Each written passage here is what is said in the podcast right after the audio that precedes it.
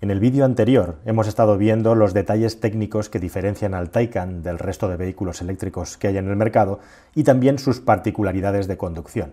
Uno de los hechos diferenciales en los que Porsche ha trabajado para que este coche esté a la altura de lo que hay en el mercado y especialmente apuntando hacia Tesla es el equipamiento multimedia del interior. Vamos a verlo a fondo, con todo detalle, paso a paso, y te cuento algo justamente que está fallando y que es bastante llamativo o curioso. El Taycan estrena un nuevo sistema de comunicación multimedia que consta de hasta cuatro pantallas. Y una novedad es que además tenemos una pantalla, como podéis ver, para el acompañante, con el que puede disfrutar de ciertas funciones que hasta ahora solamente estaban reservadas o a mano de la consola central. Ahí lo veis, puede consultar el navegador.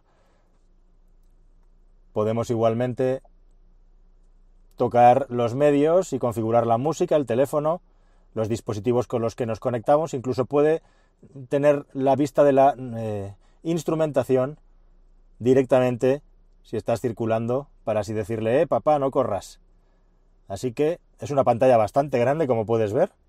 Igualmente tenemos una pantalla central, como podéis ver, en la que tenemos tres menús de información. Este que es el cero nos da informaciones relativas al vehículo, notificaciones, de todo tipo, todo lo que serían notificaciones de comunicación. Tenemos el menú del vehículo del automóvil con Drive, donde vamos a poder configurar todos los modos de conducción. Vamos a poder elegir con unos menús muy sencillos, como puedes ver. En chasis, por ejemplo, tenemos tres configuraciones. En modo de conducción, los cinco modos de conducción de los que os estoy hablando constantemente. Range, normal, Sport, Sport Plus y el individual, que nos va a permitir configurar todos y cada uno de los parámetros. Nivel de chasis, Tenemos una suspensión neumática y por supuesto vamos a poder subir y bajar el coche. Sistema de recuperación de energía, muy sencillo en este coche. Desactivado, activado o automático, no hay más. Si lo desactivamos el coche todo el tiempo va a vela, es decir, se va deslizando. Si lo activamos, el coche tiene cierta retención y en automático es muy interesante porque el coche va a frenar de una manera entre comillas automática según frena el de delante para regenerar energía va a seguir un poco lo que hace el de delante y funciona realmente bien. Es algo muy práctico y muy cómodo cuando circulas que el coche vaya frenando sin tener que llevar el programador de velocidad activo de una manera automatizada. Cuando tenemos el programador de velocidad activo va a tener siempre la máxima capacidad de retención. Y este vehículo es muy importante, subrayo que la retención, la regeneración de la energía se consigue con el pedal del freno. Bien, en asistencia básicamente podemos configurar los sistemas de asistencia a la conducción, asistencia básica activado, el asistente de aparcamiento, que funciona muy bien, por cierto, y tenemos mantenimiento de carril y asistente al cambio de carril. Tenemos unos HADAS básicos, podríamos decir. Datos de viaje. Tenemos una información muy completa que podemos configurar tanto desde el momento en que cargamos como desde el momento en el que comenzamos a circular. Y luego en elementos de confort, pues vamos a poder configurar distintos parámetros como la calefacción de los asientos, etc. Como veis es un menú táctil en el que en función de dónde toquemos, también podemos ver cómo se distribuye la climatización, por cierto, extraordinario sistema de climatización que tiene también un modo eco. Muy bien cómo difumina el aire. Podemos, por supuesto, preclimatizar el vehículo antes de entrar en él mientras estamos cargando con el teléfono móvil. E igualmente podemos tener información cuando el vehículo está cargando. Ahora no lo está, pero bueno, nos indica el nivel de carga que tiene. Te estarás preguntando dónde están los eh, mandos del climatizador. Pues aquí los tenemos en esta tercera pantalla, una pantalla muy grande que además tiene un trackpad con el que en todo este espacio, si veis aquí arriba, yo estoy aquí moviendo el dedo, voy a alejarme un poco para que podáis ver cómo también, además de utilizarlo de manera táctil, podemos tocar este botón, que es un botón capacitivo y que tiene tres dimensiones, es decir, podemos, ahí se oye, podemos pulsarlo perfectamente para estar seguros de lo que hacemos. Yo al final utilizando el coche he preferido utilizar la pantalla táctil directamente, pero seguro que con un poco de entrenamiento sería posible poder utilizar este mando pues de una manera también incluso más segura, ¿no? Con el poco tiempo que he utilizado el coche pues no, no me ha dado para familiarizarme con él, pero bueno, aquí está. Y es muy útil, es muy práctico. Tenemos también los mandos del volumen, podemos encender y apagar esta pantalla, podemos visualizar el aparcamiento. E igualmente lo que tenemos aquí, cosa que se está poniendo muy de moda, yo la primera vez que vi esto fue en un Range Rover, Hace poquito con el Mazda MX30 también hemos podido ver la pantalla de la climatización, que ahora en lugar de ser unos mandos es efectivamente una pantalla en la que podemos ponerlo automático o no. Aquí tenemos la regulación con los distintos niveles, eh, como decimos, también tenemos eco, podemos poner la luneta térmica, podemos incluso visualizar también desde aquí, configurándolo el navegador. Y en definitiva, en esta tercera pantalla básicamente es un comando que lo vamos a utilizar para poder manejar el trackpad y la climatización. E igualmente, dos detalles más, podemos abrir los dos maleteros desde aquí e igualmente podemos recibir la información del estado de carga de la batería. Aquí veis también que estos dos simbolitos AC y DC nos van a permitir abrir las trampillas para recargar el coche, lado izquierdo, trampilla para corriente alterna, lado derecho, trampilla para cargar el coche con CCS, cargarlo con corriente continua. Y bien, por último tenemos el puesto de conducción, maravilloso, como no podía ser de otra manera, con este manetino en el que podemos ir cambiando y manejando los distintos modos de conducción, ahí lo veis, cómo se van cambiando hasta que seleccionamos uno. Y luego de una manera muy sencilla y muy intuitiva, en este lado derecho con esta botonería tenemos un botón para ir para atrás, descolgar y colgar el teléfono, y esta rueda que nos va a permitir movernos por uno de estos tres esferas que tenéis aquí que vamos a seleccionar. Vamos a dar un pequeño repasito. Las esferas, os fijáis con este botón, las selecciono, así de fácil. Vamos a quedarnos con la primera esfera y nos centramos en el contenido. Como podéis ver aquí, tenemos Sport Chrono, este coche lleva el paquete. Modo de conducción, ya lo hemos visto, medios, equipo de sonido e información que nos va a dar información de calendario, carga de la batería, estado de la batería del sistema de 12 voltios e igualmente la temperatura de la batería, que era hasta 32 grados. Conduciendo a fondo le he puesto a 40 grados y le quedaba margen más que de sobra. Si este coche destaca por algo es porque no se va a sobrecalentar nunca la, la batería. Igualmente, como podéis ver desde aquí, podemos consultar la navegación, podemos consultar el mapa,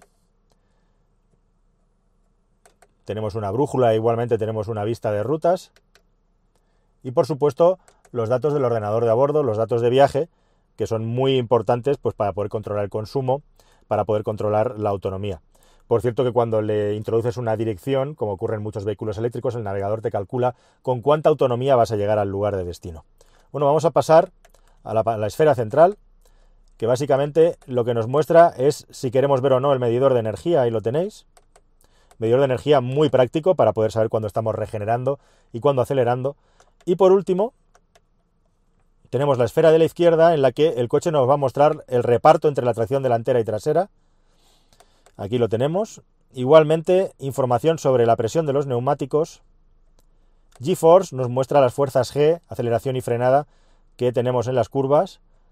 Podemos ver las señales de tráfico y un velocímetro e igualmente los sistemas de asistencia a la conducción e igualmente podemos ver la configuración del ordenador, eh, en este caso el programador de velocidad activo, para saber exactamente cuál es la distancia de seguridad que queremos mantener más o menos cerca.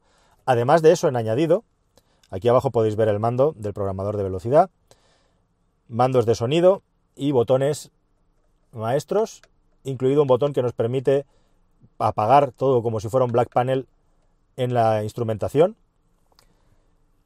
Y más mandos, más botones aquí para la iluminación que son táctiles. Y en el otro lado igualmente tenemos unos accesos directos para poder apagar y encender el control de estabilidad, para cambiar el modo de la suspensión, subir y bajar la carrocería del vehículo y un botón comodín que lo podemos configurar para tener un acceso a una función rápida. Muy curiosa la palanca de cambios, esto es, aquí colocada detrás del volante para que tengáis una referencia. Aquí no tenemos marchas, solo hay dos marchas y las cambia automáticamente en modo P y hacia adelante, hacia detrás y el neutral. Y por supuesto el detallito que no podía faltar, Racing, el Sport Chrono ahí con su reloj. Espacio para colocar un par de botes, en las puertas no hay mucho, la verdad. Y aquí tenemos un cajoncete que no está mal, yo aquí llevo guayos de mis cachivaches con los que trabajo, para poder guardar, bueno, pues para poder desahogar un poco, dejar ahí un móvil. Por cierto que el cargador inductivo del teléfono celular lo tenemos aquí.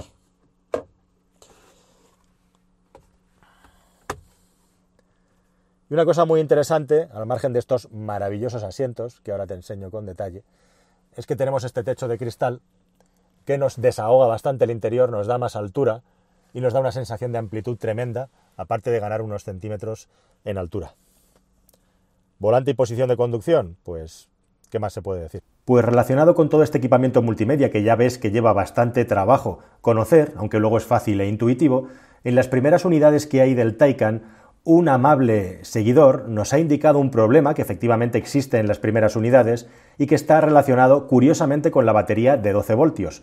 Gracias a él hemos podido saber que en muchas ocasiones los Taycan se están quedando sin batería. La de 12 voltios, la que alimenta los equipos del vehículo y específicamente todas estas pantallas. La cuestión es que si te compras un Taycan tienes que tener mucho cuidado con el hecho de estar trasteando dentro del vehículo para aprender todo el equipamiento multimedia o simplemente estando parado utilizarlo porque al contrario que pasa en muchos coches en los que se apaga rápido todo este equipamiento para proteger la batería, en el Taycan parece que es muy optimista. El resultado final, que la batería de 12 voltios se muere. ¿Cómo se resuelve esto? Pues posiblemente en una futura actualización Porsche será más precavida y hará que se apaguen antes los equipamientos multimedia cuando estás parado. Pero la clave es diferenciar entre tener el coche activado o listo para la marcha. Si tú tienes solamente el coche activado, pero en modo P, vas a estar tirando de la batería de 12 voltios. Si lo pones listo para la marcha pero con el auto hold, es decir, el sistema que retiene las ruedas, vas a estar tirando de la batería de 800 voltios y por lo tanto no vas a perjudicar a la de 12. Aquí tenéis algunos ejemplos de consumos que he logrado con el Taycan. Es muy difícil llevar este coche a las velocidades legales porque te pide más. Yendo a velocidades de crucero entre 130, 140, un poco más, podemos estar entre los 25 y los 30 kilovatios. Y yendo a velocidades legales, que es lo normal, a 120, un dato muy interesante lo tenéis ahí, vamos a estar más o menos entre los 22 y 24 kilovatios hora. Ya veis que no son unos consumos muy grandes para lo que tenemos ahora mismo en el mercado. Pero es que además... Por carretera nacional, modo range, modo para ayudar a reducir el consumo, Está limitado a 110 km por hora la velocidad máxima, aquí no lo necesito, está limitada a 90. Así que conduciendo suavemente, velocidad constante, llano, ya veis, claramente por debajo de los 17 kWh hora. Esta es la parte positiva de un vehículo eléctrico y en este coche funciona muy bien el asunto del consumo cuando se conduce suavemente. Ya veis que no son unos consumos excesivos teniendo en cuenta el tamaño del coche y la potencia que tiene. Definitivamente el Taycan es un vehículo que gasta igual o un poco menos que subs que tienen un tamaño parecido en cuanto a peso, pero con bastante menos potencia, gracias a su aerodinámica y a lo afinado que está en general. Cuanto más rápido vas, menos gasta proporcionalmente respecto a la competencia. Y gracias a su afinada aerodinámica, a 90-100 km por hora ya tenemos los beneficios de poder conseguir unos consumos bastante bajos para el vehículo que llevamos entre manos. Una cosa muy interesante del Taycan es el hecho de que, al igual que ocurre en otros coches, no es una novedad de Porsche, tiene un navegador que te indica cuál es el porcentaje de batería al que hipotéticamente llegarías a tu destino, incluso si no llegas. De esa manera es muy fácil modular la velocidad, el ritmo al que vas, porque esto es constante, va cambiando, e igualmente planificar los puntos donde vas a recargar. Con esto se quita mucho la ansiedad famosa y conocida por llegar, la ansiedad del rango de los vehículos eléctricos, y es algo que deberían de tener todos por defecto. Igualmente es muy de agradecer que el indicador de autonomía de este vehículo sea extremadamente consistente, que te dé el kilometraje al kilómetro y que no haga saltos raros como me está ocurriendo con otros vehículos que pruebo. Aquí todo es confiable y preciso. Con todos estos datos te puedes hacer una idea de qué autonomía puede tener esta unidad en concreto que tiene 71 kilovatios hora de batería neta, recuerda. Haciendo una conducción muy suave en carretera, puedes llegar a acercarte a los 400 kilómetros en función de los datos que hemos sacado, pero para eso vas a ir a velocidades de carretera nacional. Lo normal es que este sea el consumo mínimo. En ciudad, debido al alto peso del coche, no es esperable que estos consumos tan bajos se consigan, con lo cual vas a estar alrededor de entre los 300 y los 350 kilómetros circulando dentro de la ciudad, a baja velocidad. Y ya para todo lo que sea salir a carretera, lo esperable y lo que yo he tenido en mis pruebas del vehículo es entre 250 y 300 kilómetros en un uso normal. Si normalmente no vas a apurar la batería a cero, que es lo recomendable, pues eso, unos 275 kilómetros para estar tranquilos antes de llegar a un punto de recarga con la batería alrededor del 15% más o menos. La calidad de acabado y los materiales del Porsche Taycan están claramente por encima de cualquier otro Tesla en el que yo me haya subido. El sistema multimedia me ha convencido cómo funciona con todas estas pantallas, aunque desde luego yo sigo prefiriendo un climatizador que tenga una rueda y no que haya que tocar una pantalla táctil. Pero todo es grande, fácil e intuitivo y sobre todo preciso. Muy interesante. En este coche tenemos un dispositivo que nos advierte del ángulo muerto, también el sistema de asistencia a la salida de carril y poco más. Lo más interesante justamente no es un sistema ADAS. Un dispositivo muy interesante que es el control de crucero adaptativo, que funciona bien, como en cualquier otro vehículo del grupo, con pequeñas limitaciones, pero sobre todo lo que más me ha gustado es el asistente de frenada automático, lo puedes conectar, desconectar o ponerlo en automático, que lo que va a hacer es frenar directamente en función de lo que frena el de, delante, independientemente de que lleves el ACC encendido. Es muy interesante para tener el máximo de regeneración, porque con la información que recibe el coche con las cámaras y el radar, es incluso más rápido frenando que nosotros haciéndolo con bastante suavidad. Con lo cual se puede ahorrar batería y también tener mucho confort dejando el coche que te frene solo. Funciona muy bien el sistema, ya lo hemos probado en otros vehículos como el Mercedes EQC y la verdad es que es muy agradable de conducir en una conducción suave, que es una conducción además a la que este vehículo tan deportivo también invita a hacer en ocasiones, porque curiosamente siendo tan deportivo es el vehículo eléctrico más silencioso que he probado de todos los que llevo probados hasta la fecha. Es llamativo que voy sentado ahora mismo en el coche eléctrico más deportivo que he probado, pero también en el más silencioso. Porsche se ha esmerado y se ha esforzado en posicionar este coche por encima de Tesla en lo que se refiere al perfil de cliente que lo va a comprar, con todos estos atributos que te he explicado orientados a un vehículo de corte familiar, un gran turismo, pero con una variante de deportividad que no tiene el resto. Tampoco Tesla, que son vehículos que están diseñados, digamos, para un público más generalista. Porsche lo ha posicionado claramente por encima por precio. Son coches muy caros en los que además poner extras acaba haciendo que la factura pueda costar lo mismo que un automóvil añadido, comprando el mismo. Por lo tanto, no son vehículos que sean asumibles para todo el mundo. Quien busque una vertiente pragmática de recargar batería y no esté tan pendiente de cuáles las sensaciones que transmite el vehículo al volante, va a buscar mejor un Tesla. Y a Porsche ya le va bien, porque Porsche está buscando un público muy específico que busca ese plus, ese extra de deportividad, de calidad de acabado, para personas que no son tan tequis, tan amantes de la tecnología. Aquí no hay promesas de conducción autónoma, no hay pantallas gigantes, aunque sí que hay un nuevo sistema multimedia que funciona muy bien y que es bastante práctico y tiene mucha calidad. Todo funciona bien, con la calidad de Porsche. Es un Porsche reconocible y ese es quizá uno de los grandes piropos que se le puede dar a este coche. No ha perdido ni la calidad de conducción, ni el tacto, ni tampoco la calidad de construcción. Pero por contra, es curioso como siendo un coche claramente deportivo, a nivel de confort, es más confortable que cualquier otro Porsche que yo haya conducido, quizá con excepción de los subs que estarían a una altura parecida. Pero todavía es más confortable para mí porque es más silencioso. La aerodinámica es fundamental para que este coche sea silencioso y me llama mucho la atención cómo el ruido de rodadura con los pedazos de rodillos que llevo ahí dentro no implica que dentro haya un ruido fuerte como si ocurre en otros vehículos eléctricos. Y en ese aspecto de calidad de construcción también es uno de los atributos por los que está encima de Tesla. Así que Tesla solo quedaría por delante en dos cuestiones. Por supuesto, su magnífica, su maravillosa diferencial, la mejor del mundo, red de recarga, que demuestra cómo en un vehículo eléctrico esa infraestructura de recarga, mientras no exista a un nivel suficiente, sigue siendo un valor diferencial muy importante. Y también, por supuesto, todas las promesas tecnológicas y todo lo que lleva ya avanzado en nivel de conducción autónoma Tesla, en asistencia a la conducción, que creo que a los conductores de Porsche no les interesa mucho.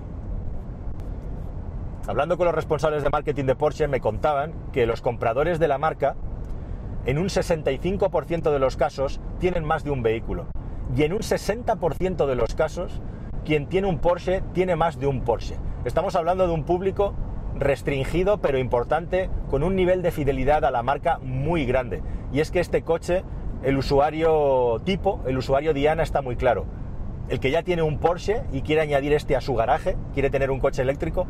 Y por contra me contaban también que el 50% de las ventas del Taycan son para personas que nunca han tenido un Porsche. Eso significa que hay un público ahí de carácter premium que estaba esperando comprar un coche eléctrico y este es su coche eléctrico. E igualmente también hay un porcentaje de usuarios de Tesla con poder adquisitivo alto que buscaban cosas distintas que no ofrece Tesla y que han elegido también pasarse a este coche. En todo caso, el Taycan es lo que la marca buscaba. Un éxito comercial rotundo. Antes de comenzar a fabricarlo tuvieron que duplicar la producción. Los trabajadores de Porsche se están llevando jugosos bonus gracias a las ventas de este vehículo que en España está previsto que se vendan nada menos que 400 unidades en lo que queda de 2020 con la que está cayendo. Estamos hablando de una clase social a la que las crisis no le afectan casi nada. Porsche ha hecho un vehículo claramente deportivo, pero que no renuncia para nada a poder llevar a la familia de viaje y a un nivel de confort muy alto. Es un coche que está a nivel de arquitectura eléctrica muy por delante de lo que nos ofrece la infraestructura hoy en día, lo cual tiene las particularidades descritas. No es un vehículo ahorrativo, pero tampoco tiene un gasto desmesurado. De hecho, en relación a lo que corre, gasta más bien poco, con la ventaja de que llevándolo tranquilo vas a gastar parecido a otros vehículos eléctricos que tienen un tercio o un cuarto de la potencia que este. En ese sentido, posiblemente es el mejor en relación prestaciones-velocidad si exceptuamos a Tesla pero está por encima de Tesla en prestaciones. Y yo lo que preveo es que hay un buen nicho de negocio aquí en el futuro, que son los cargadores rápidos, precisamente por eso, en los circuitos. Por la inmediatez tremenda que te da el motor eléctrico y la aceleración brutal que tiene superior a la de un motor térmico, sino también por el centro de gravedad tan bajo, por el reparto de masas tan perfecto que tiene el coche, que en parte es responsable de que ese nivel de sensaciones que nos da no sea tan alto como en un vehículo térmico. Ya no estoy hablando solamente de ruido, estoy hablando de lo que te transmite el coche al volante, de la comunicación de la información que te trae. Este vehículo te trae mucha información, pero no te trae más que un Porsche térmico, te trae un poquito menos. Ahora bien, cuando nos metamos en el circuito y lo podamos comprobar, estoy casi seguro que aunque ese nivel de sensaciones es un poco eh, inferior, a nivel de cronómetro, este coche va a ser todavía más rápido que los vehículos con los que compite con su potencia, en su categoría y por supuesto también dentro de Porsche. Cuando lo conduces sin el generador de sonido, que es una mezcla entre un motor térmico y una nave espacial, en carretera dejas de oír el motor eléctrico. Tienes que estar muy pendiente, pero el pequeño sonido del viento es lo único que escuchas. Y ese nivel de aerodinámica tan extraordinario que tiene lo hace que sea una máquina impresionante de ganar velocidad, pero también cuando levantas el pie de no perderla. Desde luego en carretera abierta a alta velocidad es una auténtica gozada circular con un vehículo de este tipo que tiene al final un factor de penetración tan tan bajo para un vehículo deportivo de su tamaño. Este es el Porsche Taycan, un coche que está concebido para dar sensaciones de conducción y satisfacción a los que valoran este tipo de conducción más allá que otros valores asociados a los vehículos eléctricos. Es un coche que con su red de 800 voltios en el futuro no quedará obsoleto, pero que ahora tiene que apañárselas para recargar en los puntos públicos que hay. Es un vehículo muy deportivo, pero que además es muy cómodo e igualmente de los vehículos eléctricos más silenciosos, si no el que más. Por la suma de todos los atributos, sin duda es el mejor vehículo eléctrico que he probado en mi vida y hasta la fecha. Por supuesto, si disociamos de esto la red de carga, Tesla es superior. Pero aquí estamos hablando del coche. La red de supercargadores de Tesla es diferencial y la mejor que hay en el mercado con diferencia. Si nos ponemos a comparar coches, sin duda este está claramente por encima, salvo en cuestiones todavía de dudosa utilidad relacionadas con la conducción autónoma. Mientras tanto, Porsche ha hecho un vehículo que aunque no llega al nivel de transmisión de sensaciones que los vehículos térmicos de la marca, tiene tal abanico de cualidades que desde luego se hace muy difícil no recomendarlo. Este es un vehículo eléctrico, una referencia de vehículo eléctrico que tiene bastante recorrido y largo plazo para que quede obsoleta.